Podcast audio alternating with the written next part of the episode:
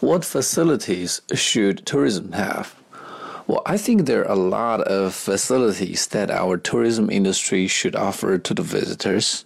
And the first and foremost is a lot of hotels and restaurants to offer accommodation for the travelers from different parts of the world. We also need police station to ensure the safety of the travelers. And if they're not safe, if they don't feel secure, there's no way that they can enjoy their stay in your place. And they also should offer um, vehicle services. And a lot of people nowadays like to travel by their own cars, so that their cars would need to uh, refuel, and sometimes they need a repair. And when they are driving a long distance, they have to get some rest.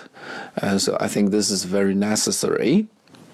And then, above all, there should be a lot of uh, ATMs or banks in a tourist city. And this is because people usually don't carry a lot of cash with them when they go traveling. And uh, and then they, they only when they only carry a small amount of money they would have to uh, take money from the bank once in a while. And therefore uh, a lot of ATMs should be uh, installed in the city